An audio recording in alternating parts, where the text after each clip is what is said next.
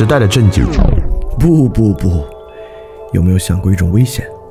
教会人思考，却不教他该做些什么，用金钱和快感逼他做那些和他自己不相干的事，再逼他为金钱和快感编出意义来。社会生物学也行，科学决定论也行，让他相信不危害别人就是道德的上限，然后给他很多身份，逼他编出这些身份与尊严的关系。其实逼他的不是别人，他自己的思考在逼着他。这人会疯的吧？还不够呢，试着把几十亿个这样的疯子关在一起，让他们互相说话。这些甚嚣尘上的风言风语。又会逼他们想出什么别的来呢？哼，这个巨大的马戏团，想清醒过来吗？和我一起，从你该做些什么开始重新想起吧。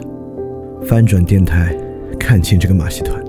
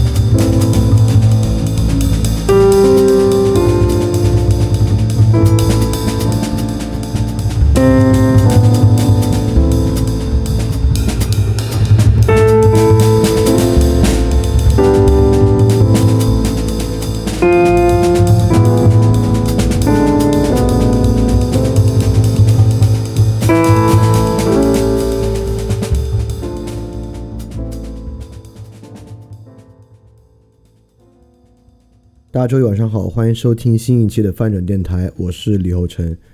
也不知道为什么这周活动里面人数量还挺多的，明显比平时要多不少呢。不知道是因为这个话题的原因，还是因为这是我们呃农历春节之前最后一期节目的原因。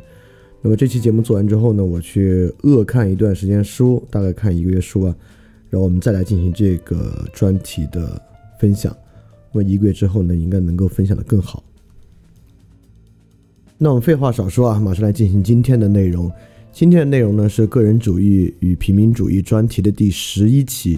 这第十一期呢，我们讲的内容是自然的消亡。然后听到这个标题啊，很容易让人觉得讲的是我们彻底征服自然、破坏自然环境啊，等等等等。工业革命之间，我们对自然的掠夺等等等等的这个观念。就如果你想的是这个呢，那今天讲的还确实不是如此。那如果经常听之前分享的人呢，可能会觉得我们还有另外一个角度来讲它，就是伽利略说过一句话。伽利略说啊，我们要向自然逼迫，迫使自然吐露真相。那么言下之意是不是在伽利略之前呢，我们都对自然有更加尊重的态度呢？其实这也还不是我们所讲的。今天要讲的，今天要讲的呢，比这两个东西都要深。也就是说，不管是伽利略的这一句，我们要逼迫自然，迫使自然吐露真相。还是我们彻底的征服自然、破坏自然，这两点呢，都可以说是今天我们分享这个话题的结果。那今天我们分享这个话题究竟要讲的是什么呢？就大家如果去听了的话，应该知道啊，昨天我就是临时发了一期这个饭店小品，是博尔赫斯的一篇文章《帕斯卡圆球》。那么帕斯卡圆球里面讲的东西呢，就是无限圆球这一个隐喻，在人类历史各个阶段发挥的不同作用。那么呢，这个是从荷马时期的吟游诗人，一直说到帕斯卡尔，中间历经了类似巴门尼德啊、布鲁诺啊等等的，对这么一个概念的转移。那么这个概念的转移和发展过程呢，其实就在说一个事儿：无限这个概念到底影响了什么？而无限这个概念带来的影响呢，恰恰就是与我们今天要讲的这个内容高度相关——自然的消亡。所以说，当然，我们今天会讲无限的反面，有限为什么好？到底我们如何接受无限？无限会造成什么问题？那这个呢，要等到年后了。所以今天我们讲的其实是自然的消亡上，这个话题呢比较大，也比较难，我尽量把它掰碎了讲，掰碎了讲呢，可能能讲得更明白一点。那么它的下期呢，就要等到年后，其实也挺有意思的。在这一个月时间呢，你可以自己不断的揣摩这个问题，看有没有什么你自己的想法。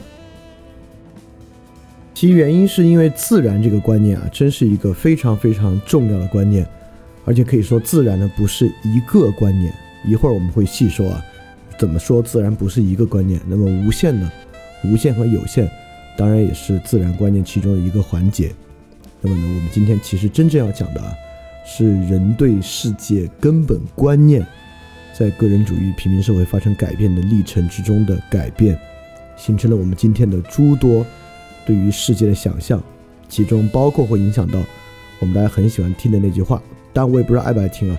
但这个话被一个叫花千芳的作家写了一本极其烂俗的文学吧，叫《我们的征途是星辰大海》，包括《三体》啊这样的小说，其实都来源于这个观念的根本转变。这个观念呢，就是对自然这个观念的转变和传统自然的消亡。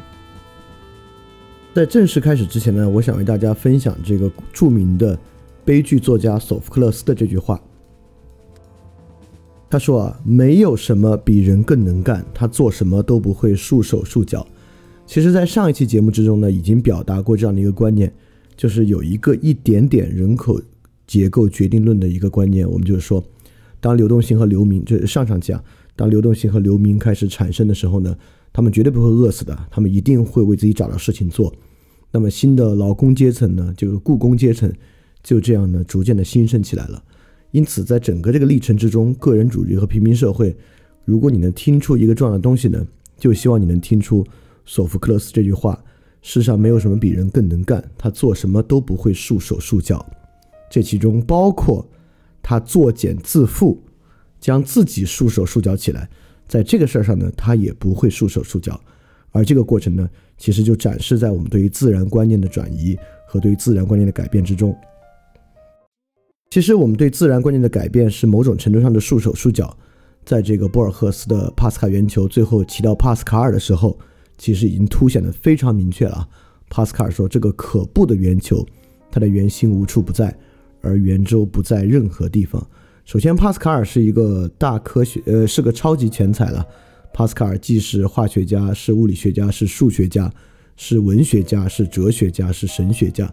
等等多个一生，那帕斯塔尔的科学素养和任何素养的都比我，或者今天我们在这里面听讲座的诸位呢，都高出不知多少了。所以说，当帕斯卡尔都对这么一个无限的观念感到痛心疾首，乃至于感到恐惧的时候呢，那我们可能需要细心聆听和细心去体会到底是怎么样的一个过程。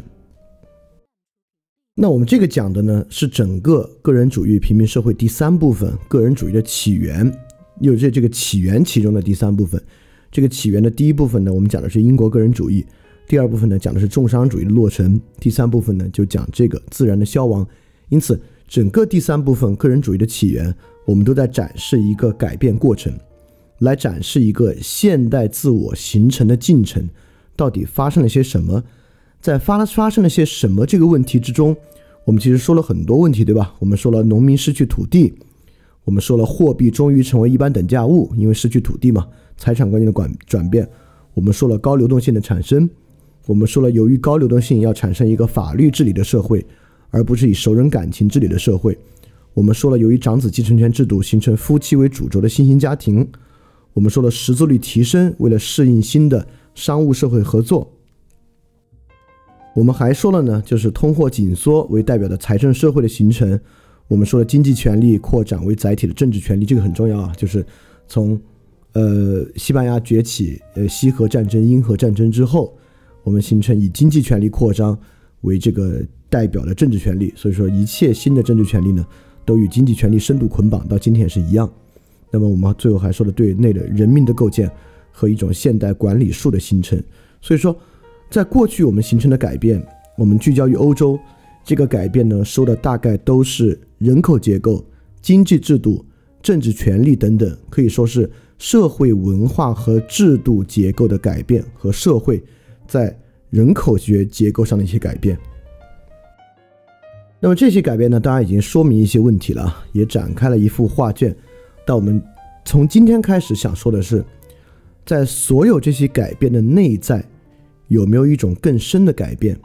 也就是说，在这个改变之中，我们当然有社会制度的改变，有社会文化的改变，其中呢也会有观念的改变。像我们其实说了啊，就是大瘟疫其实促进了各种各样的新的革命的发生，就是价格革命和大瘟疫，包括启蒙运动。包括宗教革命、包括科学革命、工业革命等等，与它都有关系。其中尤其重要的呢，在观念层面呢，是启蒙运动和科学革命。那么，启蒙运动和科学革命的背后，有没有一种更深的革命和变化在发生呢？当然是有，就是对于自然观念的极大转变。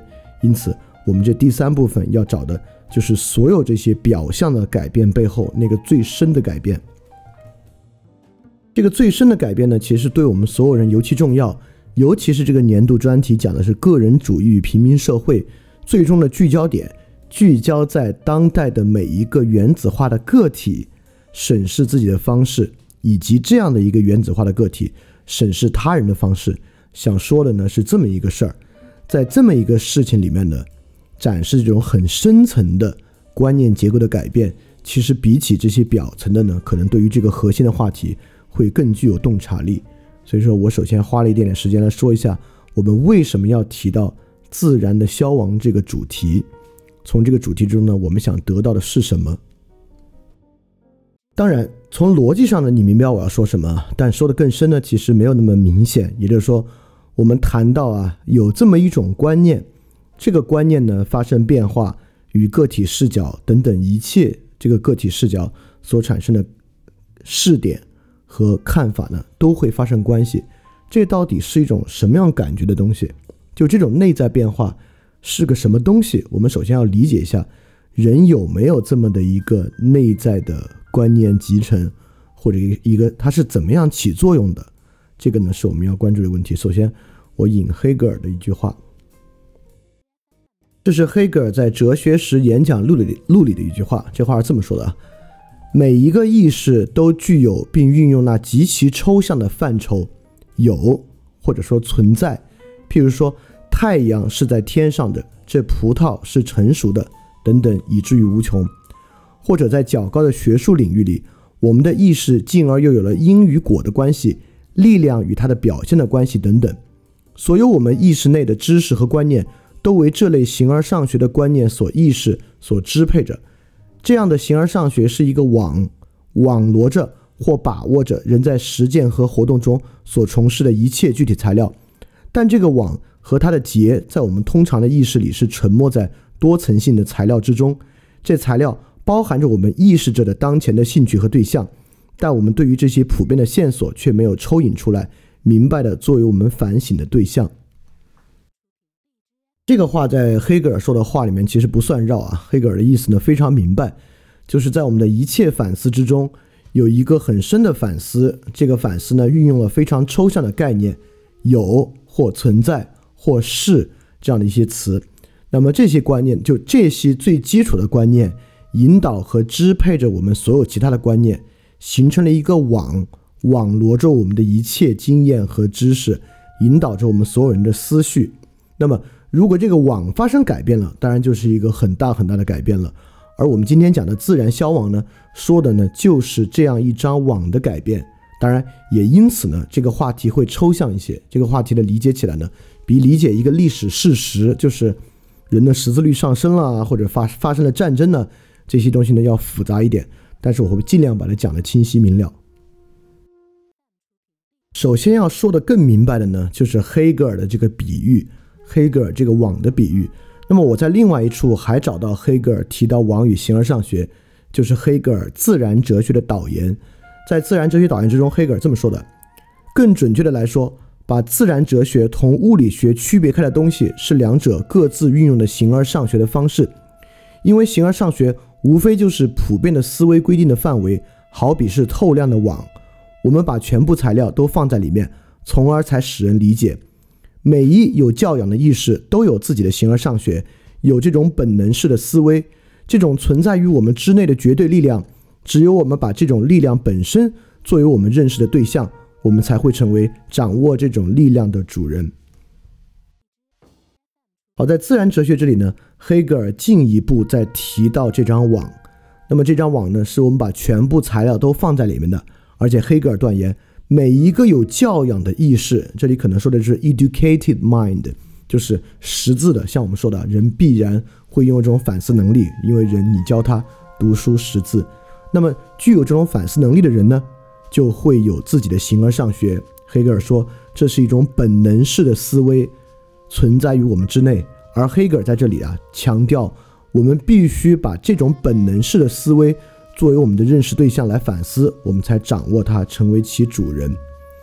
因而呢，我们在这里说的就是这么一种形而上学思维的转变，自然的消亡说的就是这种形而上学思维的转变。你要注意哦，黑格尔说这段话的这本书呢，就叫做《自然哲学》，也就是说。人是不可能没有形而上学倾向的，只是可能他不自知。那么呢，我们这期节目就是要把这个可能大家不自知的形而上学倾向展示出来，来看这个转变。而确实呢，也是在走向现代化的进程之中，这个转变了。而康德和黑格尔他们的观念，我引了两个黑黑格尔，最后还要再引个黑格尔。康德和黑格尔呢，恰恰他们做的工作，德国古典哲学。就是应对这个巨变的挑战的，就是我们对于自然观念的巨大挑战。但是呢，很可惜，他们提出的方向和方法呢，基本上都失败了。那康德的方面呢，在道德领域成功了，就是道德普遍主义。但道德普遍主义成功了呢，对我们来讲呢，未必是一件好事。这个我们在之前的很多节目里面也批判过了，之后还会再继续说。所以今天呢，我们要做的工作啊，还不到来讲这个自然是怎么消亡的。今天我们要做的工作呢，就是勾勒出消亡前的这个形而上学是什么样的。就是我们，呃，这个形而上学，当然今天在我们每个人脑海里还有很多很多的残留，但是其根本呢，确实受到了很大的冲击和动摇和解构瓦解吧。所以说，我们就来看看黑格尔嘴中所说的这张网，在我们每个人的意识之中呢，到底是什么样的这个问题。这张网是什么呢？也不用卖关子了，就是正如自然哲学名字里所带的，这个网呢就是自然。说两个词呢，就是 nature 和 physics。nature 这个词大家听得多了啊，physics 代表自然这个词大家听得少，因为 physics 这个词呢是物理学的意思，在我们今天是物理学的意思，但在最早呢，这个词就是自然或自然哲学的意思。所以说，我们透过这个，就透过 physics 这个词的词义转变，我们就会发现，在今天和过去，自然这个词其实是有非常非常大区别的。那我们今天要做的第一个事情呢，就是要抛开我们今天在现代汉语语境之中的自然和物理这两个词，还原到它最开始自然与物理的意思来看。但首先呢，我们从今天我们对自然这个词汇的理解入手。我这里呢，我查了《辞海》，找的是《辞海》对于自然的解释，是这样说的：指统一的客观物质世界，是在意识以外，不依赖于意识而存在的客观实在，处于永恒运动、变化和发展之中，不断的为人的意识所认识，并被人所改造。广义的自然界包括人类社会，人和人的意识是自然界发展的最高产物。狭义指自然科学所研究的无机界和有机界。我跟你说，辞海这段定义啊，太有意思了。在这个定义之中，我们可以读出很多很多细节。我们先从后往前说啊。好，这里讲了，人和人的意识是自然界发展的最高产物。这里面呢，包含二重意味。第一重意味，我们都说了。自然是统一的物质世界，在意识以外，不依赖于意识而存在。但人和人的意识呢，其实属于自然界。这个是一个很现代科学的观点啊，对吧？一会儿我们就会说，为什么人的意识呢，现在其实也处于自然了。当然，其实都不必不必我多说。自从有了神经科学，有了神经科学还原论之后啊，这个人的意识呢，当然就属于自然界的研究范畴了。但是这里面这个定义呢，有它特别老派的一面。老派里面，因为辞海是挺老派的，老派在呢，人和人的意识是自然界发展的最高产物。很多时候我们今天不这么想，比如说人是不是自然界中的最高物种啊？我们甚至觉得，你看人对于生存的适应力呢，可能还不如蟑螂，这个特别是水熊虫这样在外太空都可以生活的物种呢，那人更是比不上。但是在一种很老派的观念里面，人和人的意识呢，就是自然界发展的最高产物，而这样的意识啊，其实是尚未被瓦解的自然意识中的一个残留，就是我们呢是自然的最高产物。这个我们一会儿会说为什么是这样。首先呢，这是第一个，我觉得就这一句话就包含这二重意味。那第二个很有意思的呢，就是对自然界的。时间上的永续性的洞察，这里说啊，自然界处于永恒运动、变化和发展之中，不断的为人的意识所认识，并被人所改造。这里其实也包含二重意味。第一个呢，这个很有那种赫拉克利特一切皆流的想法啊，就自然界是处于永恒的运动、变化和发展之中。这个永恒运动、变化和发展啊，已经有一种时间上的无限性了，对吧？其实这种我们在博尔赫斯的。帕斯卡圆球中所提到那种无限性，在这句话的前半部分呢，已经被感知到了。在第二部分呢，不断的为人的意识所认识，并被人所改造。这个角度呢，其实在我看辞海的定义之前呢，我没想到它竟然还有这么一句话作为定义自然的一个关键点。因为自然呢，在人的意识以外，不依赖于意识而客观存在，这个是很容易理解的。但是为什么要强调不断为人的意识所认识并被人改造呢？就如果你真的读了一下黑格尔的自然哲学啊，因为黑格尔是客观唯心主义者啊，在黑格尔来看呢，自然啊就是人脑子里的一个概念，它不断被人所意识，因为概念在黑格尔那里是最自由的嘛，概念才是真正自由的王国，它是被人不断所意识和改造的，所以这句话的后半句呢，其实吸收了黑格尔的客观唯心主义的点。要是新编这种纯粹唯物主义的辞海啊，我觉得都可能未必有这句话。所以说，当然辞海最重要的就是上一这句话啊，统一的客观物质世界在意识以外，不依赖于意识的存在而客观存在。这些呢，是我们今天对于自然可能最流俗的一个理解。尤其是在今天呢，我们知道啊，人的意识呢，当然也不依赖于人的意识而存在了。我们今天对于人是不是有自由意识呢，已经产生了很大的疑虑。包括什么左脑的解释器啊，什么运动神经慢几微秒的试验啊，都证明了人的意识呢也是纯粹属于自然的，它是自然界发展的产物，是不是最高产物呢？挺难讲。反正我们已经用自然界来囊括人了。那么辞海对于自然的解释呢，里面有两个挺老派的点，一个是黑格尔的客观唯心主义的残留，一个是人的意识是自然界发展最高产物的这个存在聚链的残留。我就在这把它说出来吧。那其他地方呢？是今天社会的某种科学客观主义的意识。这样的观点呢，其实影响也很大。我们在下期要讲啊，就是当代哲学有一个叫就不不叫有个叫当代哲学可能最主流的流派呢，分是分析哲学和语言哲学。分析哲学和语言哲学里面最基本的一个流派呢，就叫自然主义。就那那会儿你再看自然主义啊，就甚至我看我都会很生气。就我们对自然的歪曲已经到一个什么样的程度了？当然。这个我们下期再细说。那么，这个呢，是我们在日常生活语境之下，当我们提到“自然”这个词，包包括保护自然啊、开发自然的时候呢，对这个词的理解，其实有另外一个我们对“自然”这个词汇的使用，包含着我们对自然更深的一个理解。这个“自然”呢，就是天字第一号科学杂志《自然》。这个杂志呢，是一八几几年在英国创刊的一个杂志，这已经是，呃，这个自然科学界啊，必须用这个词了，自然科学界影响力最大的一本杂志。那么这个杂志其实代表了在认识论意义之上，我们对于自然的理解。那么 Nature 这个杂志呢，当然所有登的东西呢都是关于 Nature 的。那这里面有三个是 Nature 上最多的课题，一个是物理，第二个是微生物。第三个是生理学研究，因此这代表了我们今天一种更成熟的科学形而上学对于自然的理解。那么自然呢，研究的就是这三类现象的根本规律。那么第一个呢，甚至都不是现象。物理学研究呢，我们都知道实证科学，它是一种非常数学的研究。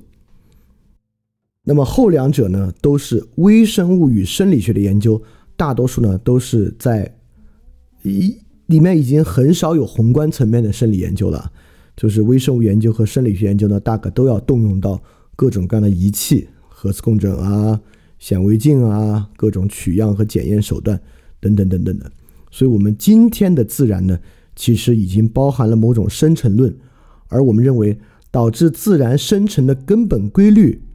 要么隐藏在数学体系之中，要么隐藏在微观世界之中。因此，自然的本质在数学与微观世界之中。这个就是我们今天在认识论上一种更成熟的自然观。那么，这样的自然观呢，就是我们这两期节目的终点了。我们从一种前现代的自然观，最后变成了这么一种基于数学和微观层面生成论的自然观。那今天我们对自然的所有理解呢，都是建构在这样的认识论之上的。是怎么变到这儿来的呢？就是我们这两期节目的一个关键了。那么现代汉语中“自然”这个词啊，是一个舶来品，它是一个合制汉语的词汇。这是在就是二十世纪初新文化运动之中，从日本进口的无数词汇之一。然后这里面我插一句话啊，就是我也去过一次日本。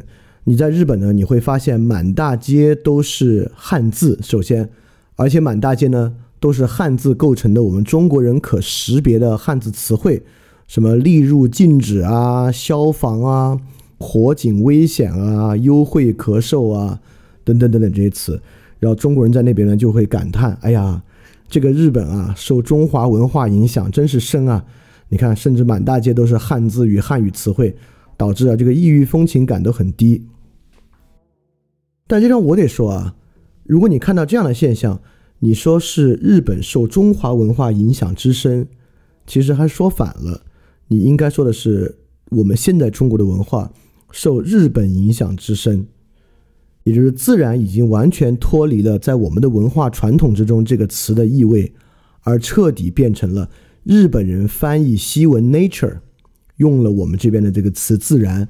而这个词中国原本的意思呢，已经完全丧失了。现在我们口里自然的意思呢，就是 nature 的意思，就已经完完全全是西文的意思了。我们知道，古汉语的词汇大多是单字单字的词，很少有合成词。但很罕见的啊，自然呢，在古汉语之中是一个年代非常早的合成词。呃，我我我没法考据最早在哪儿啊，但是我们大家最熟悉的呢，就是在《道德经》之中。老子说的“人法地，地法天，天法道，道法自然”，啊，当然你也可以说“道法自然”里面的“自然”其实是两个字啊，分别是“自”和“然”的意思。但是当“道法自然”后世在做《道德经注》的时候呢，也从来不把“自”和“然”分开解，都是放在一起解的。在这个基础之上呢，“自然”确实还是一个特别特别早的一个汉语合声词。但今天的“自然”呢，已经完全不一样了。这个合之汉语用于翻译 “nature”。那 nature 这个词呢，也是有其词源的。nature 这个词啊，在拉丁文之中其实是合二为一。它和哪两个词呢？和 nature 这个词和 physics 这个词，在翻译的时候呢，把这两个词翻成一个词了，就是 nature。当然，physics 这个 physics 这个词也存在啊，但在早期使用之中，翻古希腊文用 physics 的地方呢，在拉丁文中呢，就了 natura，就是用了 nature 这个词。这个词曾经的翻译还引起过很大的争议，就是把 physics f a n a natura 这个词，像斯图米乌斯啊、莱布尼茨啊和波伊尔呢，都觉得应该放弃这个翻译，而直接沿用 physics。就如果当时真的放弃了啊，那今天可能就更有意思了，那本杂志就不会叫 nature，就会叫 physics。那我们今天说的就不会是保护 nature，可能我们说的是保护物理、保护 physics。当然，后面这个是我开玩笑的，因为如果这么发展，还会不会用保护做动词，其实也不好说。但是这个呢，确实为我们的理解带来了非常巨大的难度，是因为这两个词，不管是物理还是自然，它的里面隐含的意味和意蕴，全是基于现代的非常全面的意思，它隐含在现代物理、高能物理、理论物理和保护自然、开发自然、自然资源这样的词汇之中。而我们传统的物理和自然呢，已经完全没有了。不仅如此，西方词汇中的 natura 和 physics 的意思呢，也几乎完全消亡。意思是说，如果你现在不回去读亚里士多德的物理学和形而上学呢，你即使是一个英语不错的人，你也不知道 physics 和 nature 这两个词原处的意思是什么。我这里只能简单的用三个词来替代一下，但这三个词呢，绝对不可能帮助你洗去现在现代的英语和现代汉语上这两个词背后非常丰富的那个 connotation。就是如果三个词来比喻当时翻 natura 的这个 physics 和 nature 是什么呢？就是生发、出生、生长、开端哦，四个字啊，生发、出生、生长和开端这样的一个意思。最初呢就是这些意思。对，自然呢就是一种开端，一种生发，一种生长。好，当然。说到这儿呢，其实这玩意儿还变得特别特别难理解，它甚至一下就更难理解了，都完全不知道自然是什么意思了。当然，我们一会儿会把它说得更明白。在说自然之前呢，还可以插一下说另外一个词，就是不管在亚里士多德这里，这里在还和在黑格尔这里，还有一个词呢和自然高度相关，就是形而上学。就在黑格尔那里来说自然之网啊，基本上指的呢就是形而上学。那亚里士多德讲到自然 （physics） 这个。《形而上学》这本书的书名呢，就叫《Metaphysics》，后自然哲学或者叫超自然哲学，就是这么翻译吧。哎，这里很有意思的就是“形而上学”来翻译自然，还可能真是我们用中文词去理解自然一个特别特别好的一个途径，因为“形而”当然，其实大多数人现在对这个也不熟啊，就是。这是来源庄子的一句话：“形而上者谓之道，形而下者谓之器。”它既有上下之隐喻之中，也有道器之比喻。所以，自然哲学翻译成“形而上学”，就是古代人对于自然的理解、自然观念的理解，就形如在庄子的口中对于道的理解、对于形而上的理解。这个呢，可能也是你切近在变成今天的观念之前的自然观念一个比较好的办法。当然，我们今天主要要去切近的还是西方的观念。我我会引不少中国的啊，来帮助他，帮助“自然”这个词还原在中文语境里的这个意义。当然，这也很重要啊。我们之前反复说海德格尔讲啊，呃，一地之海海德格尔原话没说一地啊，海德格尔原话说的是西方问题只能由西方之思来解决。那同理啊，东方问题呢，只能由东方之思来解决。要解决中国问题呢，就必须从中国传统文化里去找。所以说。在以后的节目之中呢，也是包括，这也是对我自己的学习啊，因为我肯定对以前读的书还是就是谨遵鲁迅先生的教诲啊，不读中国书，只读西洋书，就读西洋书比中国书读得多，所以之后的分析如果能涉及中国的，我也都多涉及一点，我们大家都一起对于我们的文化传统呢多熟悉一点点。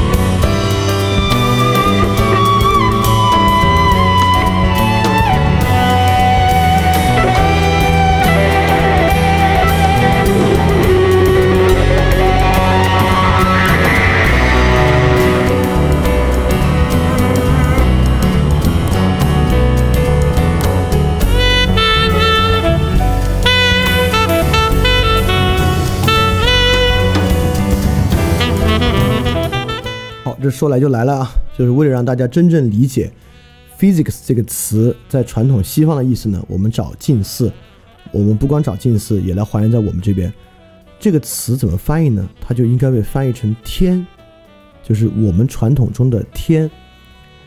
我就说一些词，大家就就有点理解这个 physics 的生成起源意味是什么意思了。直到今天，现代汉语还继续用这些词，顺应天理。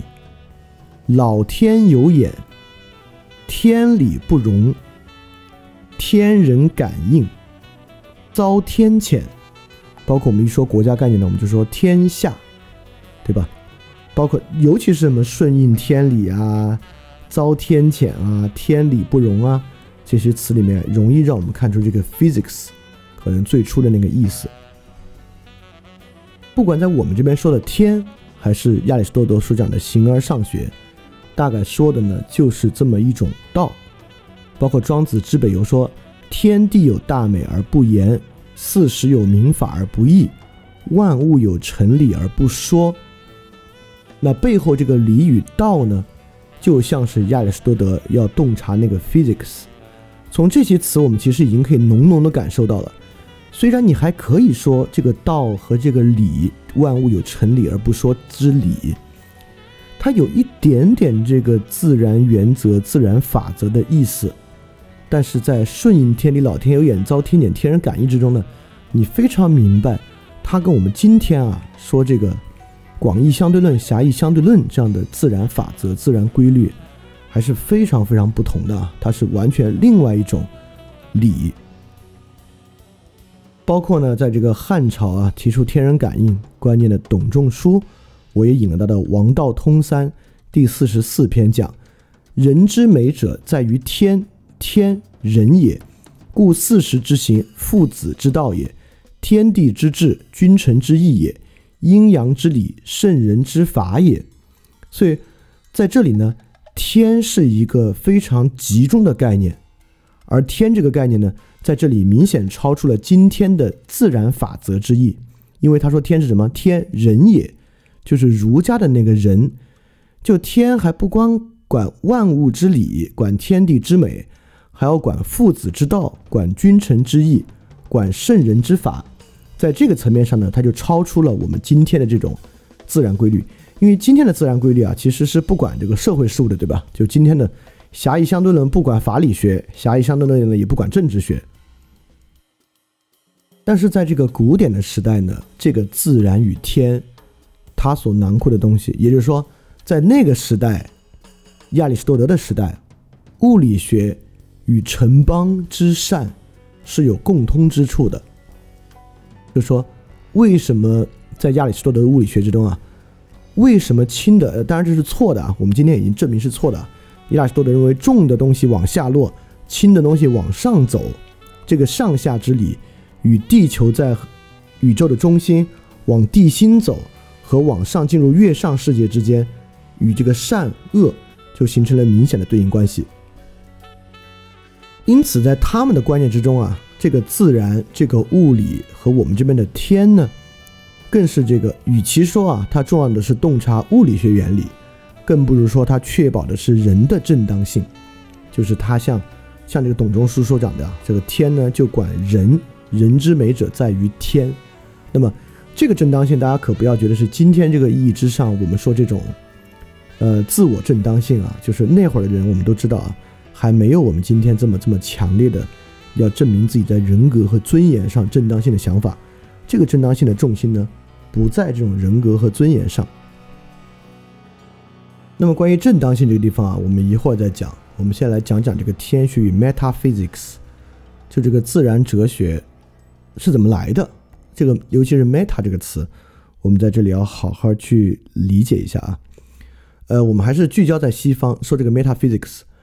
呃，这些东西呢，都不是亚里士多德取的名字，这是亚里士多德的学生在编纂他的全集的时候取的名字。亚里士多德自己有一本书叫《Physics》，就我们现在译为自然哲学，呃，也有很多地方译为物理学，但是基本上大家认为最好的译法是自然哲学而非物理学，因为物理学这个意思啊，在今天就完全不是那么回事儿，就是今天的物理学已经有了。就是在十七、十八世纪之后，物理学，尤其是二十世纪物理学之后那个意思，已经没有办法洗掉这个意味了。去翻亚里士多德呢，很难再翻物理学了。所以那本书呢，就叫《自然哲学》。因此，在亚里士多德写自然哲学之后呢，还写了很多零零散散的文章，呃，也没有那么零散啊，写了一些文章。那么学生呢，就把这些文章编到一起，取名为《Metaphysica》，Meta。有一个意思是在什么什么之后的意思，意思就是说这些啊是写这个自然哲学之后的一些文章，但 meta 本身呢也有更原初更高的意思，比如说我们都知道有什么 meta language 原语言学，对吧？我们都翻都都知道翻的翻呢就不是语言之后了，而是语言的更原本，比语言学更高的一个学问。所以亚里士多德呢也写这个 metaphysica，我们这边翻成形而上学。对，如果如黑格尔所说啊，所有有教养的心灵都有一种本能式的对如何将这个世界纳入一个网中去理解的这个冲动，那么第一个这样的网呢，这种探究呢，就是亚里士多德的 Metaphysica，就是这样的一张网，亚里士多德的形而上学。而这张网已经有了高于自然哲学的意义，也就是说，metaphysica 高于 physica，统御着 physica。因此，亚里士多德自己就说过，metaphysica 这个后自然哲学就是神学。就你去读亚里士多德的这个自然哲学那本书啊，里边有很多关于里面有很多数学的内容，包括点和线。里面有关于很多物理学的内容，包括加速度等等的，在里面呢都有探讨。当然，亚里士多德的物理学在今天呢基本上没留下什么了，就是都被我们现在一一推翻。跟他时代近似呢，还能留在今天物理学的呢，是伟大的阿基米德。阿基米德的浮力定律呢，我们今天学浮力定律呢，还是阿基米德的浮力定律。但不管怎么说，《自然哲学》这本书的探究啊，跟今天的物理学哲学探究虽然方法不同，但是目的啊等等的。是高度类似的，但在亚里士多德的体系之中，今天在我们这儿这就是终极探究了。就在今天我们的世界中，物理学探究就是对自然的终极探究了。但在亚里亚里士多德这里呢，确实还有一种更高的探究，这种探究呢具有神学意味，就是形而上学。这里要来理解理解这个神学的意思啊，首先它绝对不是基督教意义之上的亚里士多德认为有一个造物主，是造物主颁布了这些规律。在亚里士多德那里的这个神学未必具有人格神的意味，在这个意义上呢，它真的与中国的天其实意思是很像很像的。在我们这边呢，也有天道，也有天理，而在我们这边呢，不管天道还是天理，也是一切我们这边的社会规律统御着社会规律的。因为我们并不像希腊那么关注，呃，加速度啊、重力啊这些东西，我们更关注呢是人间秩序，我们更关注政治学。我们关注治理术，我们关注家族伦常。那在我们这边呢，天道天理也是统御着治理术与家族伦常的。所以这样的一种神啊，不是基督教意义上那种人格神，而也而而更像的我们这边的天。就为什么我们这边有天，而西方有亚里士多德的形而上学呢？这里面已经是一种非常基础的自然观了，就像是我这边引的《荀子·天论篇》，荀子说。列星随旋，日月地照，四时代遇，阴阳大化，风雨博施，万物各得其和以生，各得其养以成。不见其事而见其功，夫士之谓神。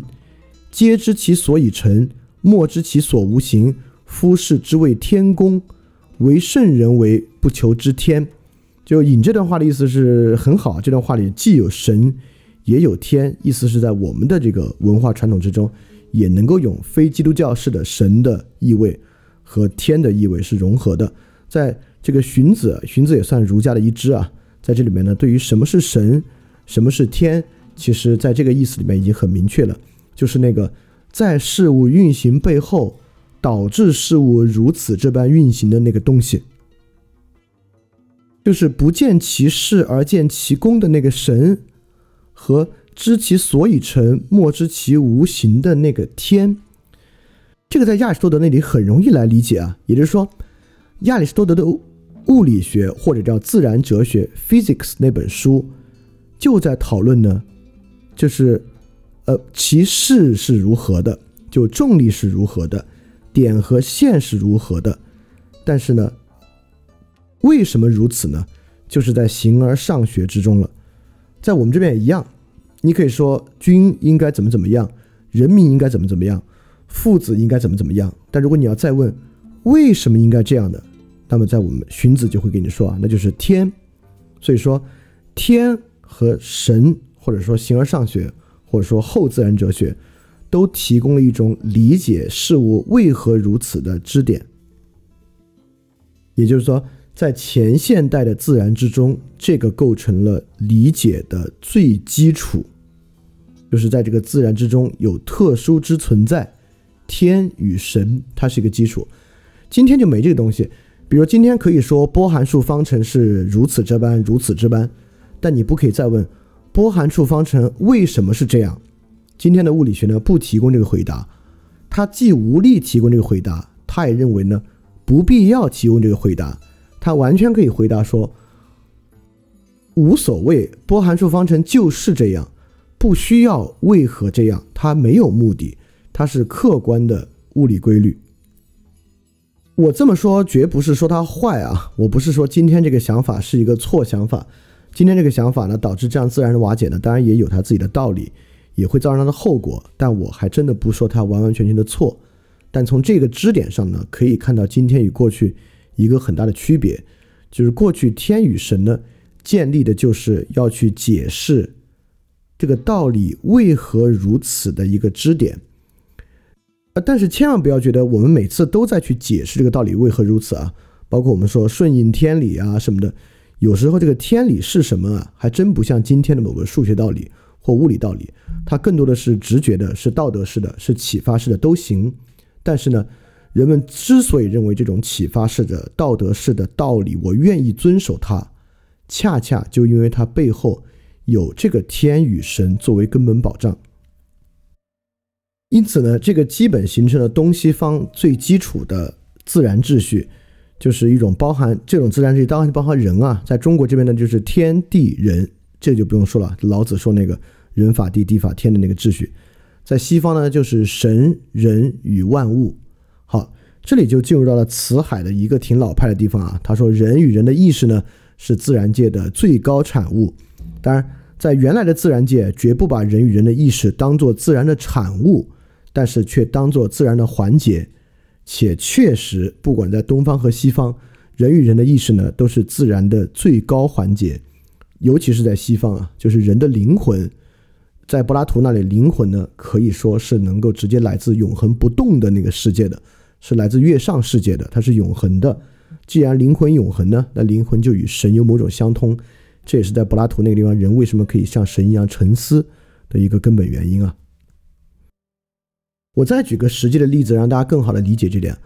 布鲁诺昨天大昨天在博尔赫斯的文章里面提到啊，布鲁诺为了去应和哥白尼的一个观点，说呢地球不是宇宙中央，而且布鲁诺说呢宇宙啊是个无限体，它的圆心在任何地方，而它的周长呢不在任何一个地方。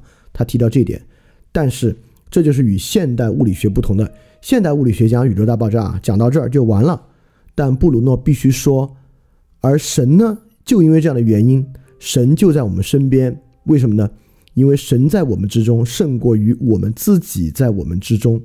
也就是说，这就可以看出明显的区别。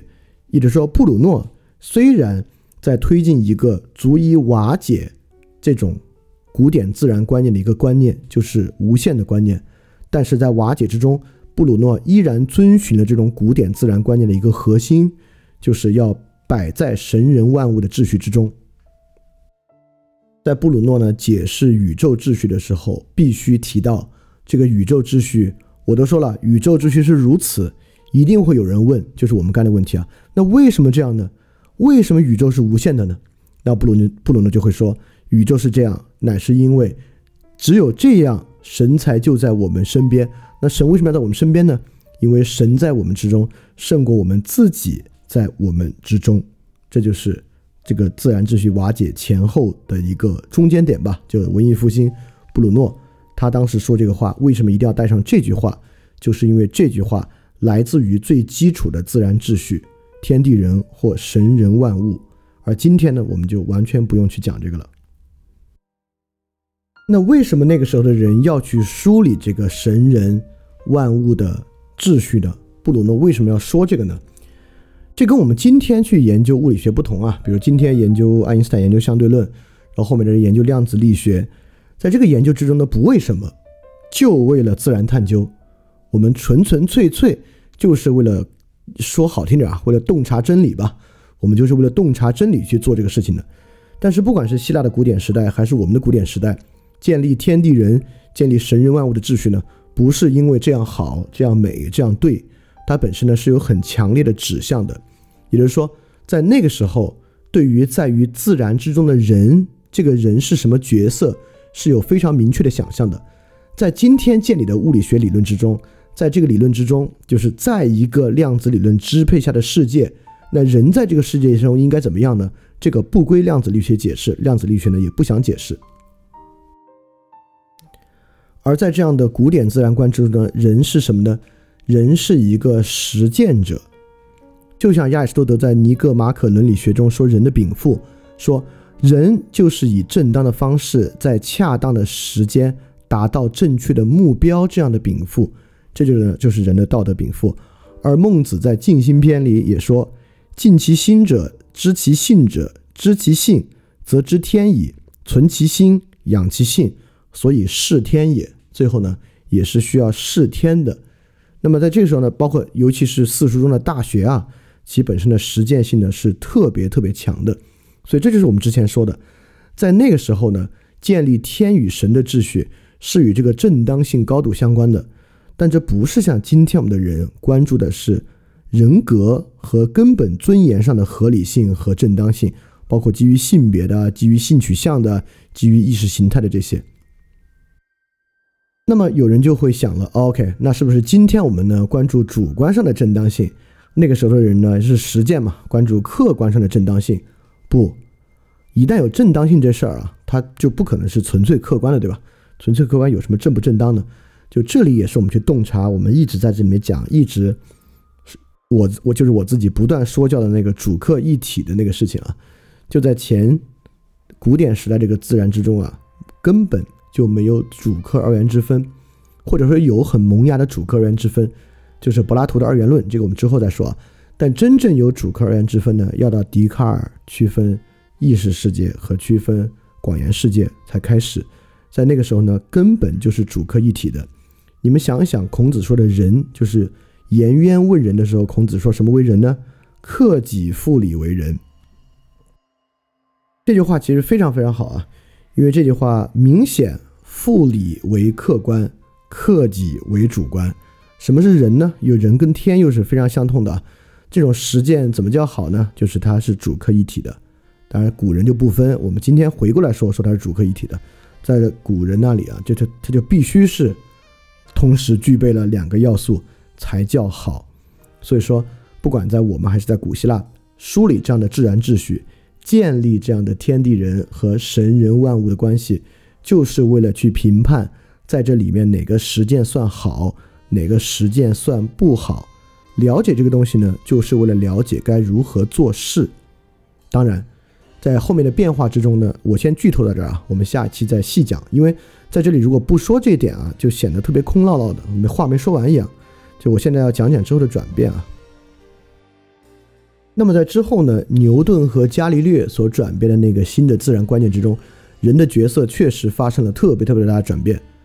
在这里面呢，人是在自然之中的，对吧？就是西方的人在神与万物之中，东方的人在天地与万物之中。处在这个世界之中的人呢，是一个实践者，但是在牛顿、伽利略那个之后呢，人慢慢被剥离到世界之外来。这是由于第一性质与第二性质区分啊，这个我们下期再讲。其实之前在科学哲学已经讲过好多次了。因为这样的区分呢，人慢慢从一个在世界之中的实践者，变成了一个在世界之外的观察者。这样的角色一直到今天，今天我们的自然观里面，《The Nature》这本书里面是不会谈人的主观性的。人的主观性在哪里呢？人的主观性在《Being Nature》这本书。人在《Nature》这本书的过程之中呢，就是一个置身于世外的观察者，他也要剥离自己的一切情感，以客观的方式来观察这个世界。我在这里呢，还要再多剧透一句，就这里呢，只有在这个变化背景之下，就人作为在世界和天地、神与万物之中的实践者，到伽利略、牛顿那里变成一个置身事外的。观察者，你再去想海德海德格尔那句话，就 “in the world sein”，在世界之中的存在者才变得那么有意思。因为如不如此的话，你会觉得这人可不是在世界之中的，你都不知道人被抛入世界到底是啥意思。就海德格尔说，此在是在世界中存在的意思，就是为了去反对伽利略和牛顿之后的那种置身事外的观察者，需要把此在。重新放回到一个世界之中的实践者的角色，包括海德格尔说此在的根本就是凡，就是 Zork，对吧？大家去想想，是不是与前现代自然观中的这一点是相通的？当然，海德格尔不会说我们要百分之百的回到这样的东西啊。好，我剧透和往后说的部分呢，就说到这儿，因为只有这么说一下呢，你才可能在这个对比中知道这个在世界中的实践者到底重要性在哪儿。那我接着往下说啊，就说我们梳理这样的秩序啊，就是为了来看这个实践者的实践是不是合理的。合理在前现代的自然之中，又有它一个很特殊的意味，就是我们今天一说什么东西合不合理呢，就需要一套道理。尤其是政治学，对吧？哪个政治学合不合理呢？就有罗尔斯的这个说法，那个人的那个说法来看合不合理。那在古典自然状态，既然天与神啊是来协调合不合理的，那怎么算合理呢？在他们的时代和古典自然之下，有一种很特别的合理性，就是传统的合理性。在孔子这里呢，克己复礼，要复兴礼，尤其是要复兴三代的秩序，这个东西呢是不用论证的。就是三代尧舜禹啊，它自然是合理的，在希腊也是一样。你在苏格拉底之前啊，那肯定是言必称荷马，就言必称伊利亚特、奥德赛。在那个时候呢，伊利亚特和奥德赛的英雄时代呢，就是黄金时代。那那个时代呢，就是合理的，传统呢就代表自然。尧舜禹三代呢，最接近天，而荷马史诗中的时代呢，是半神的时代，是最接近神的。因而它肯定就是好的，它是不需要论证的。当然，也不是说孔子在《论语》里面一点都没有论证过礼为什么好啊，就是他当然论证过了。比如，比如说，呃，什么“兴于诗，立于礼，成于言”之类的这些东西还是有的。就是说，但是呢，在那个时候确实合理性，甚至我们可能因为这个原因都不应该叫它合理性，只是我现在实在是没法用一个别的词了，因为这又是现代汉语的问题啊，就是你在现代汉语要。说明这个东西呢，就还就是这个词，合理性。但在那个时候呢，你可能管它叫合传统性吧，可能才是一个最重要的东西。在那样的自然秩序之中呢，传统啊就有一种优势。我们无论如何呢，就是想去回到传统。这个在今天的自然观之下看起来啊，尤其荒唐。尤其在今天的自然观之下呢，我们要扬弃和克服传统才是最重要的呢。要回到传统，岂不就是回到之前那种愚昧的、荒唐的状态吗？但是传统有什么好处呢？就与传统的就是有价值的这个，在前现代观念之中，在这样的古典自然之中，到底有什么用？当然，我们说有什么用啊，都是站在今天功利主义的角度来讲了，就是啊，大家慢慢在这个论述中去慢慢克服这些，就说对他们来讲，这意味着什么吧？这意味着什么呢？这意味着啊，在这种古典的自然观之下，人们从不为目的而发愁，自然即目的。就像《论语颜渊》中说：“礼崩乐坏，克己复礼。”就是克己复礼，回到那个传统的，就是最根本的目的。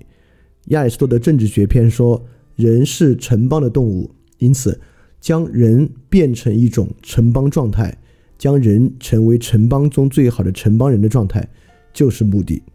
因此，自然本身已经内含了一可一种无可争辩的目的。要做的呢，就是努力去实现那种传统的状态。但这里为什么我要打括号说也是终点的状态呢？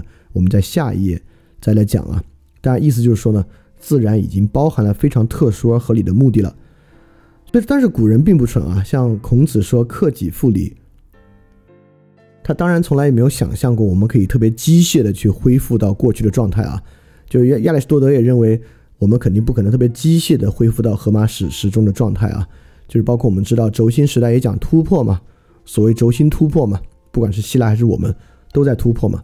但是突破呢，也是要以一种创新的方式去恢复过去，就是过去的人啊不必克己就自然有理，而我们现在呢要克己复礼。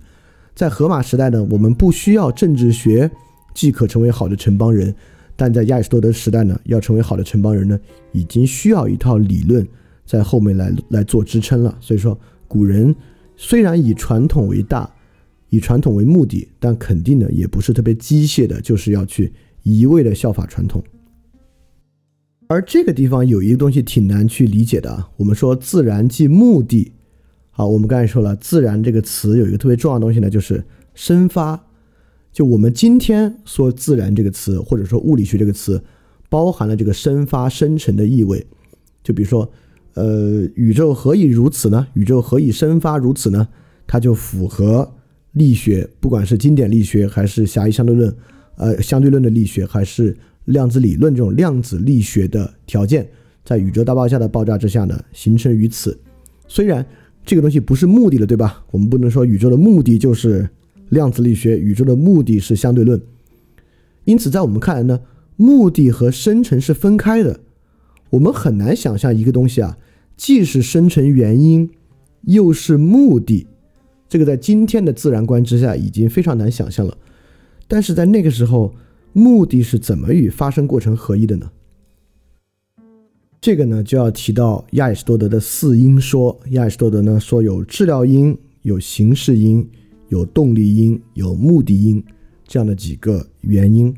呃，如果四因说要相对简化，可以简化为形式因与动力因这两个因，把目的因纳入形式因，把治疗因纳入动力因。呃，是某种程度上可以的啊。呃，当然到今天，尤其是在修魔之后呢，我们就再也没有形式因，因为形式上的因果关系你不知道，这个在修魔那是完全要怀疑的。在这之后呢，我们就基本上只有制动因了。制动因就是刚才那个问题，就是所有力学啊，不管是机械力学、相相对论的力学，还是量子力学呢，它都是一种制动因。但这个制动因呢，就无法与形式因相兼容。因此呢，我们今天能够回答如何生成。却不能回答有什么目的，但形式因，尤其是我们说啊，形式因某种程度上可以兼容目的因，它当然就是来回答目的的。也就是说，呃，这是经典的亚里士多德例子啊，就橡树种子的形式因是什么呢？就是要长成橡树。因此呢，它既回答了为何这个种子最后能长成橡树，因为它的形式因就是长成橡树嘛，也回答了它最终必然会长成橡树这个过程。因此，形式因呢，代表了一种它到底是什么的承诺，就是我们一直讲那个视其所视之真。那视其所视之真呢，就是形式因。一个橡树种子啊，内含这么一种承诺，它肯定会长成一棵橡树。因此呢，这个视其所视的这个本质，就代表了它的目的，也代表了它的生成过程。虽然形式因在今天有点荒唐啊。但其实啊，我们今天很多很底层的本能式的冲动与它有关。就比如说这个基因编辑为什么带给人这么大的震撼？你脑子里模模糊糊的不知道基因编辑到底有什么问题，因为听起来挺好的，又可以治病这样那样，它又没有伦理问题。我我其实专有一期说这个啊，那基因编辑的伦理困境什么？就是它妨碍视其所视嘛。在这个意义上多说一句呢，它影响人的形式因，就是因为。如果我们今天有人相信形式因的话，我们会相信的形式因像橡树种子一样，就蕴含在人的基因之中。你要编辑基因啊，就打破人的形式因，因此人的目的呢，就产生了根本的异化和改变。所以你就会觉得这个东西你就心里不爽。其根本原因呢，就是在我们对于自然的认识之中，其实隐隐约约的，我们还含有对于形式因的直接感触。就虽然现在只有动力因了，所以说。在这种古典自然的情况之中呢，这个最根本的受到保证的根本原因呢，就是形式因。而亚里士多德的形而上学或者叫后自然哲学的 metaphysics 里面，可能讨论最重要的呢，就是形式因以及视其所示。对于古典时代的自然啊，自有一种保证和承诺。只要你是从古典时代的自然观呢，你就会有这种保证和承诺。形式因不是自我确保的，它不是由这个橡树保证的，它是由神或由天确保的。比如在柏拉图来看，这个橡树为什么能长橡树种子，为什么能长出这个橡树呢？是由概念橡树这个概念确保的。在我们这儿一样，这个例子更好。就我们这儿为什么他就是皇帝呢？他为什么最后就一定成皇帝呢？这是由他的天命确保的，是天给他的这个命。包括后来基督徒，为什么基督徒可以得救呢？是由上帝来确保的。而我我们也会发现，形式因确保的不是起点，形式因确保的不是橡树种子会发出橡树芽。一个皇帝的天命也不也不仅是确保他有成为皇帝的可能性，基督徒的天命，上帝确保的也不是你兴许能够得到拯救，形式因确保的都是终点，就是橡树种子最终一定会长成一个橡树。而这个人只要有天命，他肯定排除万难也会当皇帝。在基督徒那里，只要你信主呢，你就肯定能得救。所以形式应确保的是终点而非起点，这是个特别重要的东西啊。当然，这个在今天挺难理解的啊。今天来看呢，一个橡树种子啊，可能未必包含一定长成橡树的形式因。为什么呢？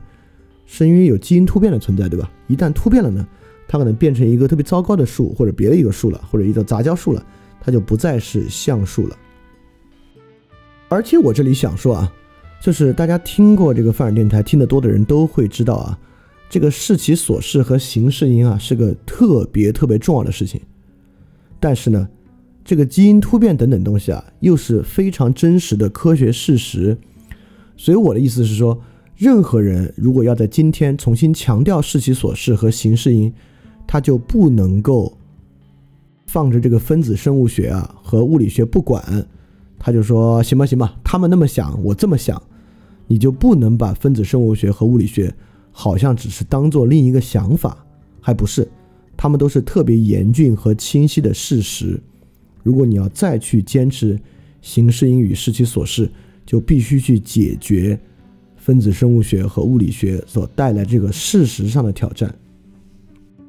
而我也说说这个对今天现实个体的影响啊，大家也知道呢，我在后期还挺强调，呃，也没到后期啊，我这还在人生的前期呢，就是在发展电台到现在比较接近的节目啊，我还特别强调和喜欢荣格，就荣格有个观念呢，叫自信，性格的性，这个自信啊，可不是每个人的，像今天科学说的那种先天人格，你反正每个人出生都有一个先天人格，但是后天会影响他。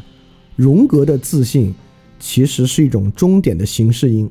荣格说的自信，说的就是你最终成为的那个东西。因此，我们可以说，荣格的自然观念呢，还是这种古典自然观念。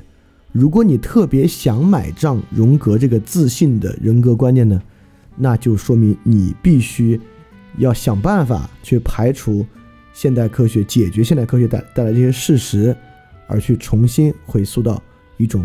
古典的自然观念，所以在今天的观念之下，我们可能会认为，目的啊是我要尝试去做的那个东西，但在古典自然观之下，是终点才是目的，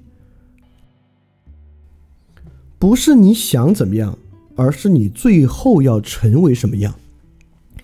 如果听过的大家应该记得啊，我们在说古希腊的个人主义那期，我们说过，古希腊的个人主义是为结果负责的。他们特别强调得把一个东西实现出来，其根本原因就在这儿。我们今天的人会觉得一定要把什么东西实现出来，那哪说得好啊？这个东西有这么多豁然性，这么多概率，这么多机会，我能搞定的就是我去做啥，但最后做不做成了，要就不是我所定的了。这就是我们跟那个时候自然观的不同，在那个自然观之下，目的是你最后要做成的那个，而不是你尝试去做、有兴趣去做的那个。这个在今天是特别特别大的区别，而这个区别其实对一个人啊非常非常重要，不管是他执行力、他的人格、他的基础看法，其实终点是目的还是他的动机、他的起点是目的，这事儿特重要。所以说，这就是 metaphysics 后自然哲学为什么是更高的原因。因此，metaphysics 虽然是后自然哲学。也可以被理解为自然哲学之终结，自然哲学往下发展之终点。因此呢，它是终点，它就成为了自然哲学的目的，它就成为了那个自始从一开始就高于自然哲学、制约着自然哲学的那个东西。因此，在这里我们用 metaphysics 也能看出这个为什么之后的就是之前的，而且是更高的这个古典自然的意味。有没有发现，在黑格尔的绝对精神也是这个意思啊？黑格尔说啊，人类历史呢就是绝对精神的发展。黑格尔已经预言了其终点，经过不断的辩证过程，人类最终呢会实现这个绝对精神，而这个绝对精神实现之时呢，也就是历史终结之时。因此，黑格尔也认为呢，人的历史是有这个形式因的，这个形式因呢就是这个绝对精神。在黑格尔提供这个绝对精神的时候呢，他也依然相信，就人的历史和人是有一种根本的形式因的。当然到今天我们已经完全不会有人再相信这个东西了。好，我们说到黑格尔这个绝对精神了，因为黑格尔恰恰是在这里区分坏的无限性和好的无限性，所以到这里呢，我们可以开始慢慢来理解帕斯卡尔那个可怕的无限之圆的可怕了。为什么一个圆心无处不在，而圆周不在任何地方的圆是可怕的？是因为在这样的一种古典自然之中，无限是不好的，也就是说。万物万事必须有一个范围和一个终点，它必须能够 to be，他必须能够成为一个什么，成就一个什么，不管是人还是神还是天还是自然，他最后要有所成就，因为正当他最终成就之时，他才是好的。当然，这个东西对基督教也超级重要。我们都知道，基督教是有终点的，就是审判日。审判日之后呢，天国降临，信基督的人嘛，全部永生；不信基督的人呢，下地狱。如果把这个审判日拿掉啊，这个世界是无限的，那基督教的整体世界是会崩溃的。布鲁诺为什么会被烧死，就是这个原因，跟日心说的关系呢，不是特别大。最重要的呢是无限观念，就无限观念对于基督教的这个理念啊是不容的，基督教不能够相信一个无限的宇宙。确实，不仅如此，我们会发现有神论、社会和自然的目的论，其实都无法容纳一个在空间和时间上无限的宇宙。而今天今时今日，我们理解的自然这基础啊，就是宇宙这个词。这个词我们以后也可以再说。这个词也是一个典型的合制汉语，跟传统汉语里面的宇宙已经一毛钱关系都没有了。呃，这就先不在这儿说。但不不不论如何啊，我们今天讲到的宇宙呢，就是一个在空间和时间上都无限延伸的宇宙。这样的一个宇宙啊，是不容纳人的任何目的的。帕斯卡尔这个无限之球的可怕，就在于，就是面对一个空间和时间上无限延伸的宇宙，人是必定虚无的，毫无疑问必定虚无的。这其实是很可怕的。就刚刚那个东西解决之道，我们之后再说啊，我们就先把这些说完。在这样的古典自然之下呢，就有一个整体的 cosmos 的观念，就是昨天博尔赫斯那个文章之中提到的九重天，就是希腊人的宇宙观。我们知道，希腊人的宇宙观呢是天球论。天球论不像我们认为有一个无限的宇宙，这宇宙里面呢有各种恒星、行星、各种其他的星体、星系。在希腊人看来啊，这个宇宙的最外面呢是一个球壳，你可以把希腊人想象的世界就是一个篮球里面的世界。这个里面呢是这个篮球的球壳呢，就是这个九重天之顶由光构成的那个叫做 Primum Mobile 的这个天，它的核心呢就是地球。这九重天呢既包含物理学意义，也包含人的意义。在物理学的意义之上呢，就有什么金星天、木星天等等的的，还有很多人的意义。这九重天呢也是由 Ethos、Nomos、Logos、Nous 来构成的。啊，其实真的是很有意思，很有意思的。在这样的构成之中呢，ethos，呃，ethos 在这个古典悲剧里面呢，也是角色 character 的意思，也就是九重天之中的一个构成呢，就是生活方式、角色和社会结构。normos 是律法的意思，就是习俗和法则。logos 就是今天世界的关键，罗格斯。那罗格斯呢，是我们自然的最重要的，就是我们所生活这个 cosmos，把这个 k 换成 c，这个宇宙 cosmos。构成这个 cosmos 其中最关键的是逻辑，因为我们有逻辑实证主义，也有逻辑实在论，就是数学实在论者几乎就是逻辑实在论，认为逻辑是一种实在嘛。那因此今天我们这个宇宙呢，最重要的是 logos，但是在古典宇宙，古希腊人的古典宇宙，最重要的是 nous。当然，在那个宇宙中呢，既有罗格斯，也有努斯。这个努斯就是最接近这个天球顶，这个 premium mobile。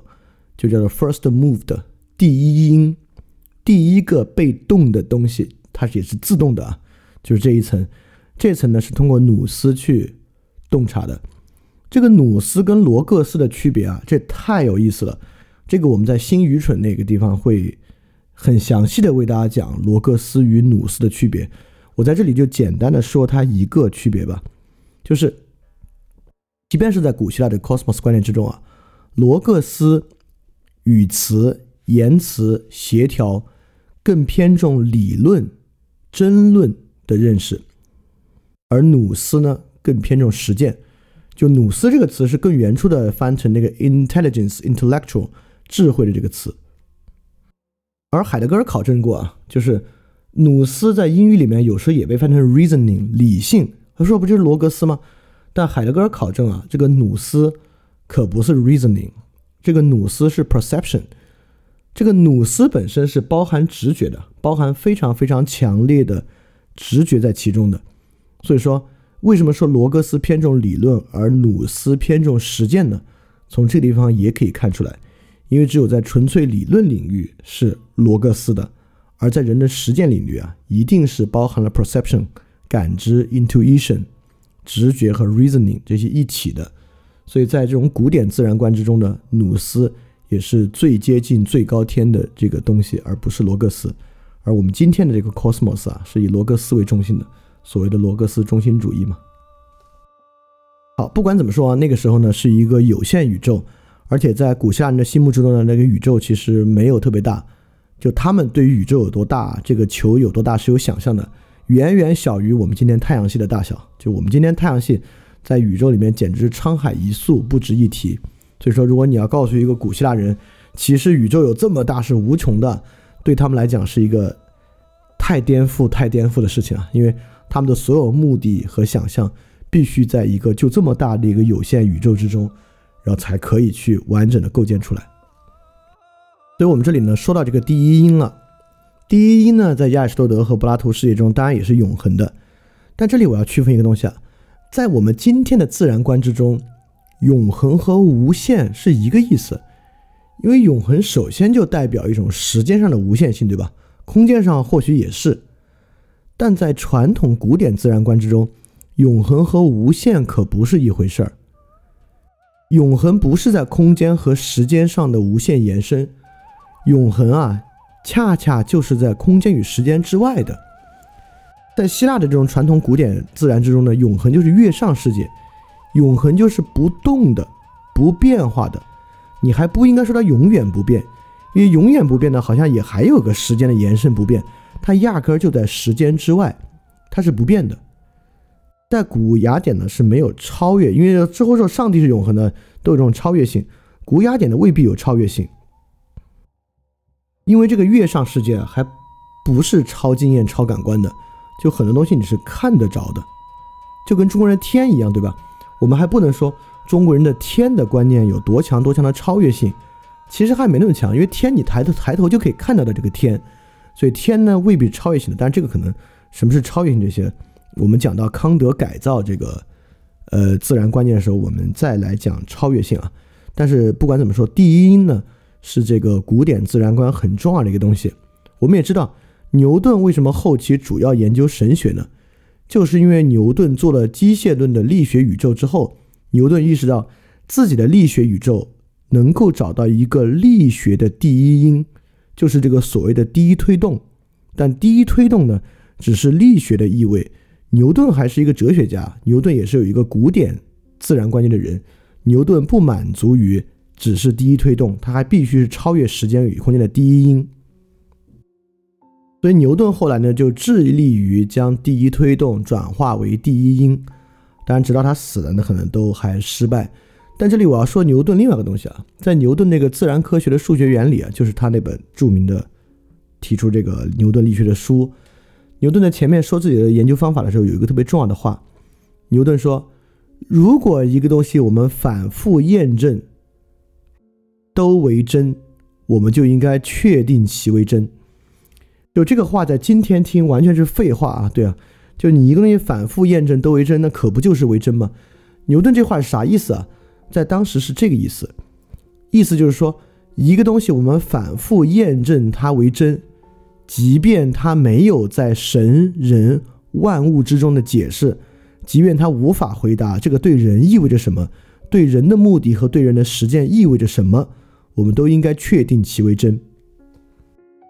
反过来呢，就是说，在古典自然观之中，其实有一种倾向，只有那种能够回答所谓形而上学意义的东西呢，才为真。这就是为什么阿基米德在某种物理学的意义之上比亚里士多德要对得多，但是亚里士多德更伟大的原因，就是阿基米德确实发现了浮力定律这个东西，就像这个牛顿所说啊，反复验证都为真。但 so what？它跟这个神与万物之中的人有啥关系？你要回答不出来呢，你就不像亚里士多德。但这是一种古典自然观啊，在我们今天来看，就亚里士多德近乎一派胡言，对于现代物理呢几乎没有什么贡献。但阿基米德呢却有很大的贡献。这个第一因呢跟中国的天也有很大的关系，就像老子说“人法地，地法天，天法道，道法自然”。那这个地方自然什么意思呢？刚好就可以放在这里来说，就是在我们的古典词汇之中，“道法自然”的自然是啥意思呢？就是很像我们今天说的“自然而然”这个词里面“自然”的意思，它就是视其所视，如其自己那样。道法自然的意思呢，就是道法自己，或者道就不法谁，道就像他自己那样去运转。所以这里其实是要说啊，道由其自己决定，道不被任何东西决定，道不从外面输入任何东西，它仅仅向外输入。所以说，在我们这里，这个“天”的意思，“道”的意思与古希腊第一音的意思，其实在这种古典自然观之中呢，是高度一致的。就两边的古典自然观都必须有这么一个，它向外输出一切，但它自己也不亏欠分毫，它依然保持的非常丰沛的这么一个第一音的存在。这种丰沛的第一音啊，与我们今天的想法是不一样的。比如说，今天宇宇宙大爆炸起点那个原点呢，已经不复存在了，已经变成我们今天这个宇宙了。它是不是源源不断的呢？在某种宇宙大爆炸的学说之下，还不是。它要大爆炸到一个合适的地步，到一个极值之后呢，还会坍缩，宇宙呢还会缩点，缩回原点。所以今天这种力学式的制动音啊，它是台球式的，就是 A 球去撞击 B 球，A 球不动了。B 球呢继续向前滚动，正如宇宙大爆炸从第一时间点的原点爆炸成我们今天的宇宙一样，第一时间点的原点在今天呢已经不复存在了。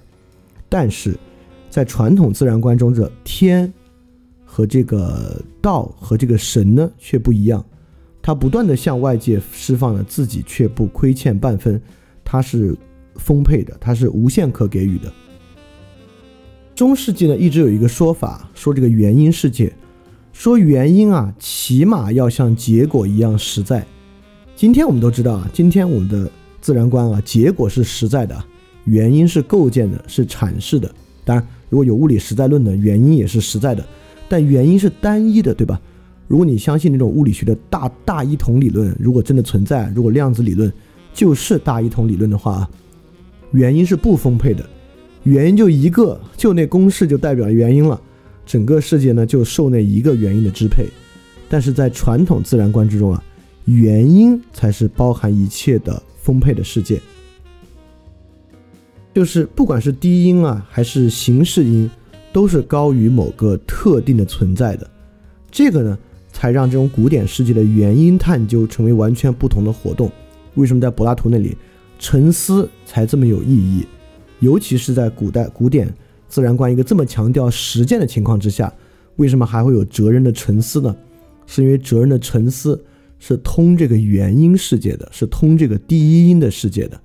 在这个世界之中啊，它比我们实际获得结果的世界要丰富太多了。所以我这里说，在一个原因更丰沛的世界里呢，是没有功利主义的。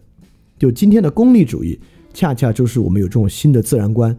在这种新的自然观之下，原因是很单调的，而结果是丰富的。因此呢，我们去追求结果的丰富性和有效性，才会有功利主义。但我也得说啊，还是刚才那句话，原因的丰沛世界啊，听起来特别好，听起来呢特别令人神往。So what？我们已经用科学证明了太阳是有寿命的，也就是说。因为太阳在，即使是在哥白尼的世界之中，也是宇宙中心啊。但我们今天已经证明了，太阳不是无限的，太阳不是第一因，太阳不是形式音的来源。那在这个世界之上，科学证明呢，一切都是有时间与空间属性和度量的，是不存在那个在空间与至少在科学体系之中啊，是不容纳一个在空间与时间体系之外的东西的。那我们在哪里去找这个丰沛的第一因和原因呢？也就是说，今天的世界形成这样的自然观念，还不是说就是一种新的想法，一种新的冲动，不是，它确实是建立在很多科学事实的基础之上的。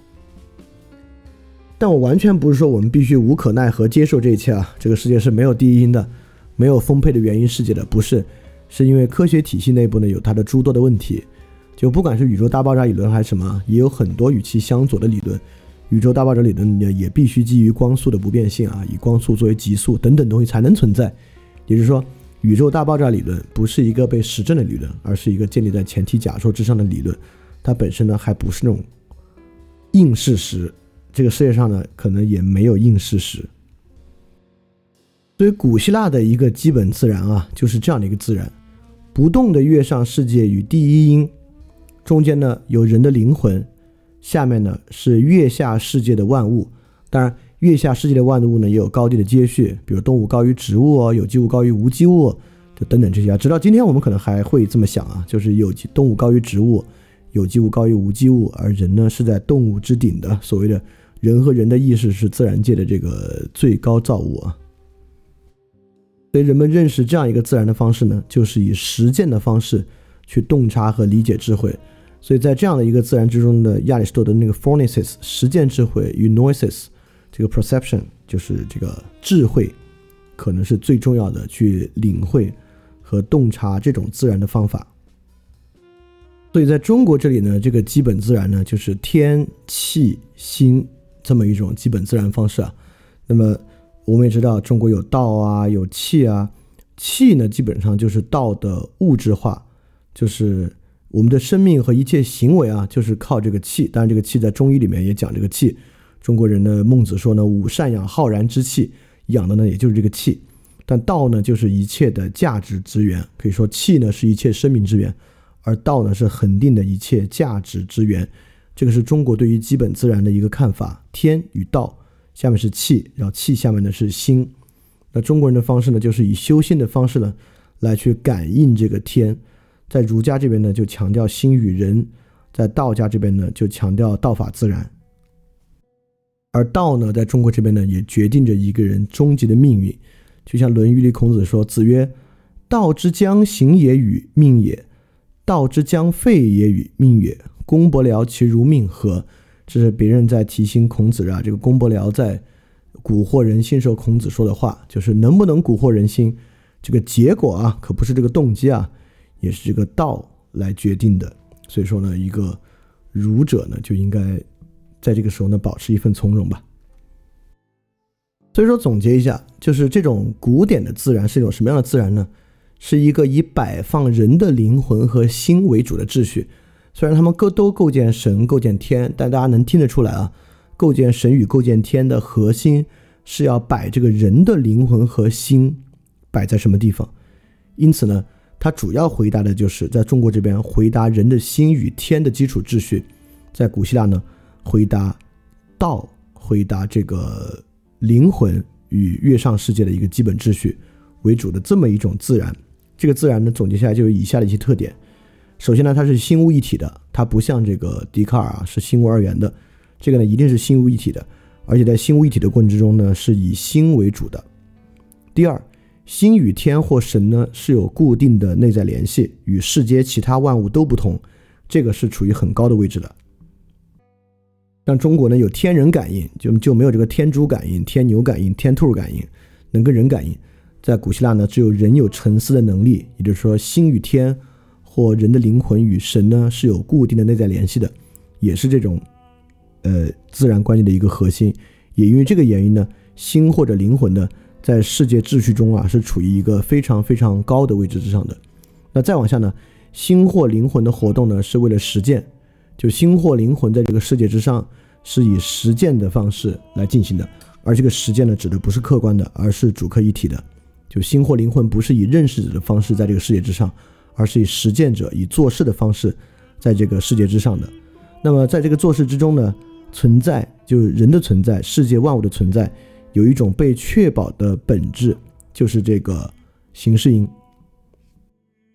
在这样的一个自然之中呢，这些自然的终点和它最终能成的状态呢，是被形式因所确保的。但听我的意思，可不是说有这种形式因决定论啊，不是啊，也会因为偶然或命运的原因，这个形式因无法发生出来，或者说重要的恰恰是这个形式因是怎么发生出来的。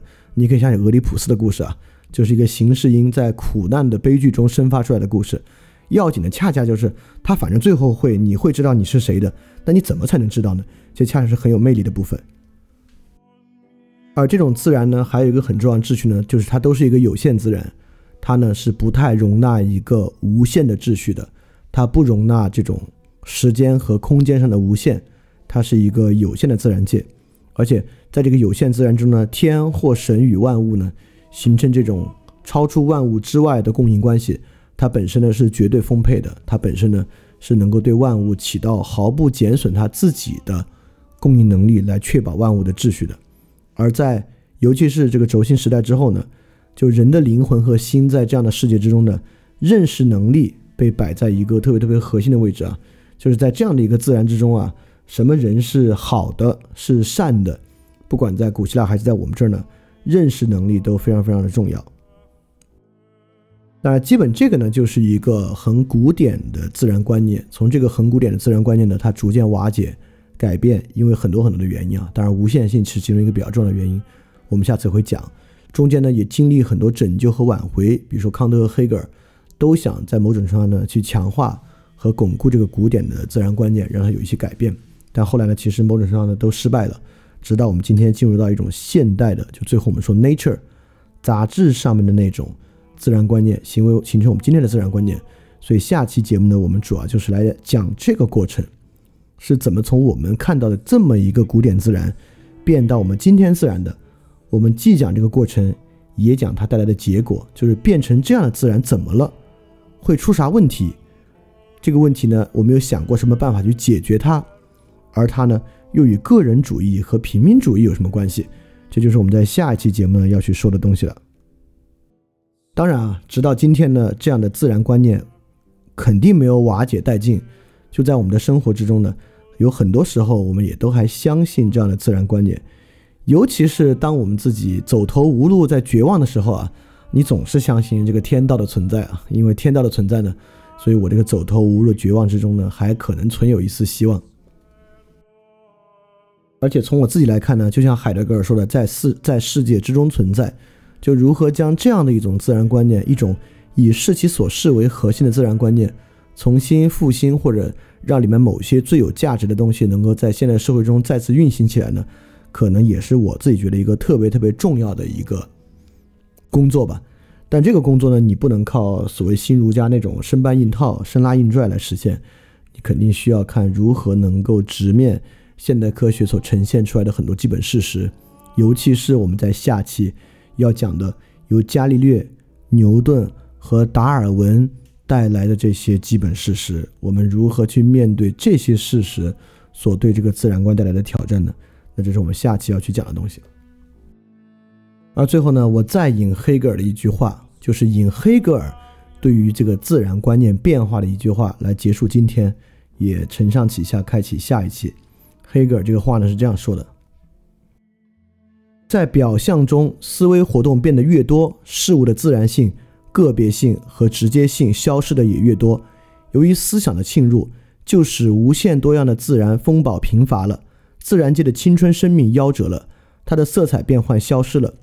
生命自然界中呼啸作响的东西，因思想沉静而缄默起来。它在千般万种动人奇迹中形成的丰满热烈的生命，萎缩为枯燥无味的形式。和没有形态的普遍性，这种普遍性可与北方的阴霾相比。这两种规定不只同实践态度的两种规定相对立，而且我们发现理论的态度在其自身是矛盾的，因为它似乎在直接促成它所祈求的情况的反面。我们本来是要认识现实存在的自然，并不是要认识某种不存在的东西。现在我们却不是对自然听之任之，不是如实了解它，不是感知它。反而使它成为某种全然不同的东西。所以这个呢是黑格尔对这种新的科学式的自然观的一个批判啊。黑格尔也说呢，它已经成为了某种全然不同的东西。所以说下一期呢，我们就来介绍这个瓦解变化的过程和它到底糟糕在哪里。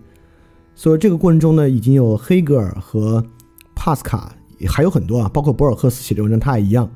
就黑格尔、帕斯卡和博尔赫斯都觉得今天这个自然观不好，所以这也算是我有这个大佬撑腰啊。所以说说起话来呢，腰板也挺得直，声音也洪亮。所以当然我对这个事儿这是开玩笑话，实际上我自己是感同身受的。就今时今日的很多问题，为什么要来讲这个自然观念的转变？是因为它都可以在这个自然观念的转变之中找到这个问题的来源和根源。所以说愿意花两期的时间。把这样一个比较抽象的东西来把它讲明白、讲出来，当然中间也会突破我们现实语言的一些挑战。所以 OK，今天就到这里啊。今天的时间比平时短十分钟，是因为今天的东西呢比较抽象，信息量呢也非常大，我觉得它的理解难度呢比平时的要多，所以我也没有做的太长。但其实比我想象中长啊。我原来预计一小时四十分钟讲完，但其实一小时五十分钟没关系。那也有很长的时间可以去消化和去思考啊，包括可以去做一些跟进的阅读。那我们下一期呢，就是新年之后了，我们会在新年之后的第一个星期来做这个自然瓦解的下期。那也提前祝大家这个农历新年愉快。那我们下期节目再见。那在下期节目之前呢，像翻转问答啊、小品啊、special 啊，可能都还会维持更新。所以说这个周期之内的翻转电台的其他节目呢，还是有的。行。那我们这个主节目就年后再见了，大家记得敢于去相信。欢迎大家点赞、转发和范尔电台的节目，这样呢可以让更多人了解到我们。就如果你希望把节目安利给你的朋友呢，你可以看有一期范转问答，就是关于安利范尔电台为什么这么难。那么那期节目你转发出去呢，可能安利效果会最好。那么我们也有视频节目，尤其是最近的视频节目呢，是关于。如何从最伟大的电影之中再次获得那种启发的诗与思的系列的节目，你呢也可以在哔哩哔哩或者在 YouTube 上直接搜索“翻转电台”就可以找到我们的节目。如果你自己使用 Telegram 的话呢，你也可以从 Telegram t.dot.me/slash/flipradio/f-l-i-p-r-a-d-i-o 从这个 Telegram Channel 上呢也能获得一些日常零零散散的更新。就是这样，非常感谢你对翻转电台的关注。Thank you.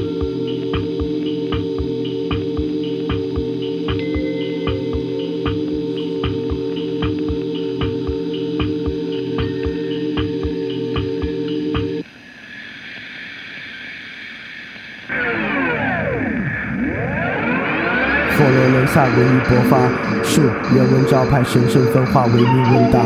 路灯发明教派，实验尊大，性质坍塌。把哲学淘汰，远航困乏，枪炮文雅。病菌出兵残害，三十年蒸发，人心挣扎。在神权雕败，理性教化，平等自由。康德写进教材，蒸汽喷发，机械争霸。令产能超载，革命神话，巴黎屠杀。阶级翻江倒海，快速进化，制造顺差。传统抛弃的草率，好在个体逐渐生发。居高临下，炮制文化，然后发明自己的蠢话。主导文化在检测众生激烈记忆的编码，随后进入黄金年代，不容置辩。可一八年又兵荒马乱，我说的是一战。一百年后还未学会理性计算，怎么办？一再降低底线，去欺骗制限，并行计算。公益与道德在深度学习，下面可以两全。奈何情绪总不听使唤，失眠疑团，深度思辨和试验，和平还是判决死缓？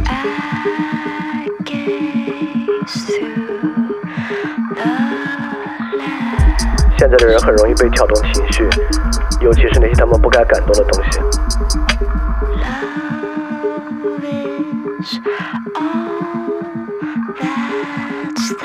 可那些真正重要的东西呢？其实他们也毫不在意。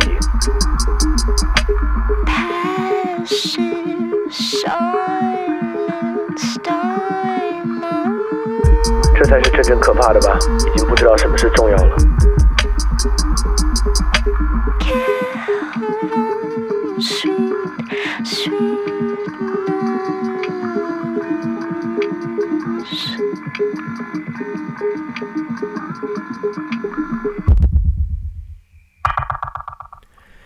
太多，对号入座，理财真他在说，别在乎不假思索，全靠金钱就这么赤裸，专营开拓，捧杯相交，财产阔绰，不甘示弱，有你死我活的快乐。别想太多，对号入座，快感才真他在说，别啰嗦，已经实证，没有意识，更没有自我。五巴比妥十五毫克静脉注射，不假思索，有不死不活的快乐。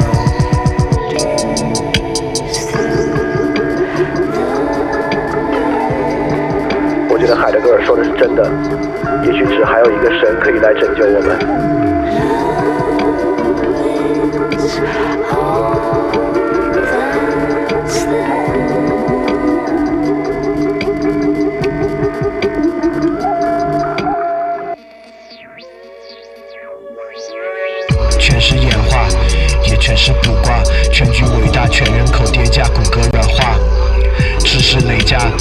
使理论快速上架，记忆力耗尽，脑汁已被告知，失而复得，又得而复失，标志着资本主义循环消费无可挑剔，必然超值。假意和 greedy 它相互交织，垫脚石批量集合，浑然不知，分享道理，个性消失。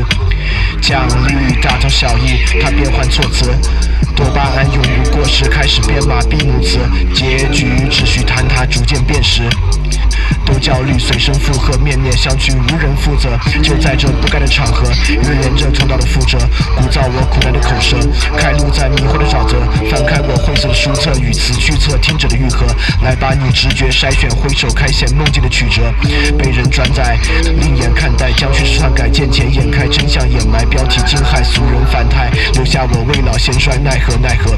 学会不露声色，接受完败，推翻重来，on the side，效率确定，操作功力。成果技术的姿态，感应虚空，股神放肆毁灭异想的天开，财富游戏手机流量充值，消极的自在，可被刺猬众人接管，然后置身的世外。我确信个体平民炎凉世态，平等惨淡，无人例外，束手清心，继续等待。